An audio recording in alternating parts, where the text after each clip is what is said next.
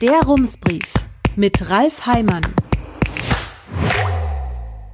Münster, 14. Oktober 2022. Guten Tag. Der Mann, der in diesem Jahr zweimal einen Kran an der Hammerstraße besetzt hat, hat jetzt offenbar zugeschlagen.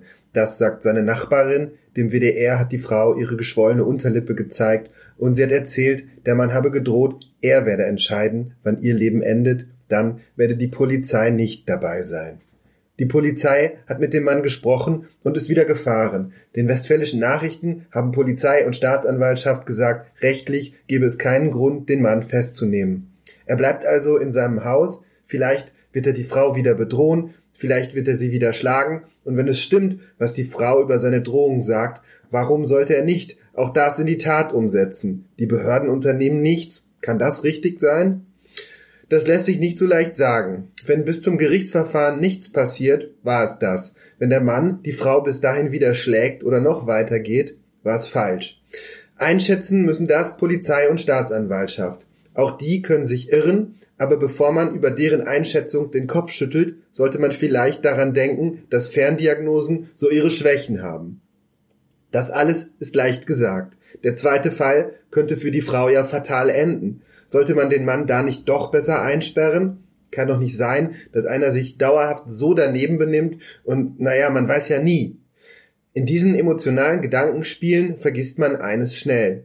Auch diese Entscheidung hätte Folgen. Einem Menschen die Freiheit zu nehmen, ist in Deutschland das Äußerste, was der Staat machen kann. Und wenn der Staat zu diesem Mittel nicht greift, bedeutet das nicht, dass er machtlos ist. Der Mann wird demnächst wieder vor Gericht stehen, weil er seine Nachbarin bedroht hat. Die Höchststrafe dafür liegt bei zwei Jahren Gefängnis. Auch für den Faustschlag wird er bestraft werden, wie auch für alles andere, was er in den vergangenen Monaten angestellt hat. Man kann der Justiz vorwerfen, dass das alles mitunter sehr lange dauert. Aber dass Menschen in Deutschland nicht sofort eingesperrt werden, wenn sie fremdes Eigentum in Beschlag nehmen, auf ihrem Grundstück Müll anhäufen oder beschuldigt werden, andere geschlagen zu haben, bevor ein Gericht sich die Sache angesehen hat, das ist unter dem Strich doch ganz gut so. Ein anderes Thema. Nils Dietrich hat sich für Rums mit den Verbindungen der Uni Münster nach China beschäftigt. Als der frühere Spiegel-Chefredakteur Stefan Aust und der China-Korrespondent Adrian Geiges vor einem Jahr ihr neues Buch über Chinas Staatschef Xi Jinping in einer Online-Lesung an den Universitäten in Hannover und Duisburg-Essen vorstellen wollten, kam kurz darauf eine Absage. Erst war nicht ganz klar, warum, dann teilte der Verlag mit, es habe Druck aus China gegeben. Veranstalter waren die Konfuzius-Institute an beiden Universitäten, deren offizielle Aufgabe es ist, im Ausland Wissen über die chinesische Sprache und Kultur zu vermitteln. Politische Ziele verfolgen die Einrichtungen offiziell nicht. Aber wenn es um die eigenen Interessen geht, können Chinas Diplomaten sehr direkt sein. Im Falle der Buchvorstellung schaltete sich der chinesische Generalkonsul persönlich ein, um die Veranstaltung zu verhindern. Später fand sie doch statt, aber die Botschaft war klar. Die Meinungsfreiheit ist relativ und der lange Arm Pekings reicht bis nach Europa. Viele deutsche Universitäten arbeiten mit chinesischen Forschungseinrichtungen zusammen, auch die in Münster. Doch die Kooperationen sind nicht unproblematisch. China braucht nicht nur für seine wirtschaftlichen Ambitionen Know-how, sondern auch für seine militärischen Ziele. In den vergangenen drei Jahrzehnten hat das Land einen rasanten Aufstieg hingelegt, vom Entwicklungsland zur drittgrößten Industrienation der Welt. China will eine Weltmacht sein, nicht nur wirtschaftlich. Im Nordwesten des Landes unterdrückt es die muslimische Minderheit der Uiguren, dort verschwinden Menschen in Umerziehungslagern. In der früheren britischen Kolonie Hongkong entfernt Peking Stück für Stück das, was noch vor der Demokratie übrig ist. Ein Land, zwei Systeme, das war gestern. Die große Wiedergeburt der chinesischen Nation soll bis zum Jahr 2049 vollendet sein. Zum 100. Geburtstag der Volksrepublik will das Land zurück zur alten Größe. Doch das erfordert Anstrengungen und Ressourcen, über die China heute noch nicht verfügt. Und dort, wo das Land technologisch noch nicht so mithalten kann, wie es gerne würde, setzt es mitunter auf Methoden, die zweifelhaft sind. Wir müssen davon ausgehen, dass jegliche Forschung, insbesondere in Wissenschaft und Technologie, die die Partei in ihr Militär oder andere spezifische Bereiche ihrer Wirtschaft einfließen lassen will, auch dort landet, sagt Didi Carsten Tatlow dem Handelsblatt. Sie forscht zum Einfluss des chinesischen Systems in Europa und ist Mitautorin eines Buchs über Chinas Bestrebungen, an ausländische Technologien zu gelangen. In Deutschland ist die Freiheit der Forschung ein Gut von Verfassungsrang. In China muss die Wissenschaft sich politischen Zielen unterordnen. Das Konzept nennt sich zivil-militärische Fusion. Das bedeutet, chinesische Hochschulen arbeiten eng mit dem Militär zusammen. Dazu später mehr.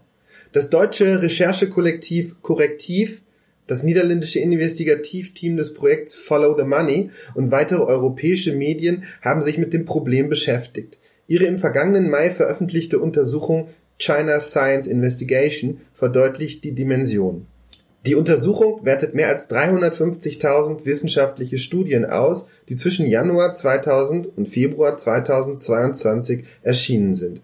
Dabei haben sie mindestens 349 wissenschaftliche Beiträge entdeckt, für die sich Forschende von deutschen Hochschulen mit KollegInnen von chinesischen Militäreinrichtungen zusammengetan haben. In ganz Europa finden sich mindestens 2994 Fälle. Die Uni Münster unterhält Kooperationen mit mehreren chinesischen Partnern. Wir haben eine Anfrage nach dem Informationsfreiheitsgesetz gestellt, das es erleichtert, an interne Informationen zu gelangen, die öffentlich sein sollten. Die Uni hat uns eine Liste mit Projekten zukommen lassen, darunter sind augenscheinlich unproblematische Projekte wie integrierte empirische Analyse von Klimaschutzmaßnahmen und lokaler Luftverschmutzung. Ein anderes Projekt wirft Fragen auf. Dabei arbeitet die Uni Münster mit mehreren Partnern zusammen, nicht nur aus China, auch aus Europa. Die Europäische Union fördert das Projekt. In der Kooperation geht es, vereinfacht formuliert, um die Entwicklung von alternativen Technologien zur Steuerung von autonom agierenden Fahrzeugen. Bislang nutzten diese Fahrzeuge unter anderem die GPS-Technologie und Radar, um zu erkennen, wo sich andere Fahrzeuge oder Hindernisse befinden. Die Technologie sowohl zivil als auch militärisch zu nutzen, ein sogenannter Dual Use, ist zumindest theoretisch nicht ausgeschlossen.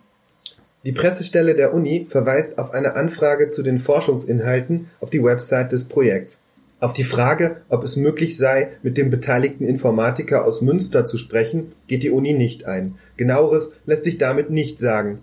Unisprecher Norbert Robers sagt, man beschäftige sich schon seit langem mit diesem Thema, das sei ein Grund dafür, dass es die sogenannte Zivilklausel gebe. Sie steht in der Präambel der Hochschulverfassung, dort heißt es, Forschung, Lehre und Studium an der Universität Münster sind auf zivile und friedliche Zwecke ausgerichtet. Es geht hier allerdings nicht um militärische Forschung, die vielleicht auch noch offen als solche deklariert ist, es geht eher um versteckte Möglichkeiten. Vier der Kooperationspartner in dem Projekt unterhalten enge Verbindungen zur chinesischen Armee. Einer davon ist die Northwestern Polytechnical University in Xi'an. Sie gehört zu den sogenannten Seven Sons of National Defense einer Gruppierung von chinesischen Hochschulen, die besonders eng mit dem Militär verdrahtet sind. Vier von zehn AbsolventInnen aus dem 2018er Jahrgang der Hochschule kamen im Verteidigungssektor unter, schreibt das Australian Strategic Policy Institute, ein Think Tank, der sich mit der Thematik beschäftigt. Die Seven Sons geben etwa die Hälfte ihres Budgets für militärische Forschung aus Weitere an dem Projekt beteiligte und mit dem Militär verbandelte Kooperationspartner sind die Hua-Song-Universität in Wuhan, die Tsinghua-Universität in Peking und die Jiao-Tong-Universität in Xi'an. Das Australian Strategic Policy Institute hat ein Werkzeug entwickelt, das angibt, wie wahrscheinlich es ist, dass Forschungsergebnisse für militärische Zwecke verwendet werden, den sogenannten China Defense Universities Tracker. Im Falle der drei letztgenannten Universitäten benennt er das Risiko als hoch bzw. sehr hoch. Es bestehe ein wachsendes Risiko, dass die Zusammenarbeit mit chinesischen Universitäten von der Volksbefreiungsarmee oder den Sicherheitsbehörden für Überwachung, Menschenrechtsverletzungen oder militärische Zwecke missbraucht wird, schreibt das Institut. Aber wenn sich die Uni Münster der Risiken bewusst ist, wie geht sie dann mit ihnen um? Gibt es Gremien oder Verfahren, um Projekte im Vorfeld auf mögliche Probleme abzuklopfen? Auch hier verweist die Uni auf ihre Zivilklausel. Nach Ansicht der China-Expertin Didi Kirsten Tatlow ist so etwas zu wenig. Ich finde es zutiefst beunruhigend, dass Deutschland seine Zusammenarbeit mit Wissenschaftlern aus China nicht viel sorgfältiger prüft und sagt, nein, das ist zu riskant für uns, sagt sie dem Recherchenetzwerk Korrektiv. Der Bundesverfassungsschutz zieht eigene Schlüsse. Auf der Website heißt es, Universitäten seien sich zu großen Teilen auch heute noch schlicht nicht der Gefahren bewusst oder sie ignorierten oder ignorieren das Problem vorsätzlich. Am Ende scheint die Abgrenzung zwischen möglicherweise problematischen Projekten und solchen, die bedenkenlos sind, nicht immer einfach. Das inzwischen abgeschlossene WWU-Kooperationsprojekt Gesellschaftliche und rechtliche Auswirkungen künstlichen Entscheidens an der Chinesischen Akademie der Sozialwissenschaften in Peking ist sicherlich als bedenkenlos einzustufen. Zusammen mit der Nationalen Stiftung für Naturwissenschaften und der New York Universität in Shanghai forscht die Uni Münster in Gebieten, deren Inhalt sich einem nicht auf den ersten Blick erschließen. Ein psychologisches Forschungsthema lautet Eigenbewegungswahrnehmung während unabhängiger Objektbewegung und Objektbewegungswahrnehmung während Eigenbewegung Experimente, Untersuchung und Modellbildung visueller und nicht visueller Informationen. Das von außen zu bewerten ist kaum möglich, das ist ein wichtiger Punkt. Die Universitäten müssen hier eigenverantwortlich handeln, denn nur sie können eine fundierte Einschätzung zu etwaigen Risiken vornehmen. Die Max-Planck-Gesellschaft schätzt das Ganze gelassen ein. Sie schreibt, letztlich lässt sich bei kaum einer Forschung ein Dual-Use-Potenzial ausschließen. Herzliche Grüße, Ralf Heimann. Rums, neuer Journalismus für Münster. Jetzt abonnieren. rums.ms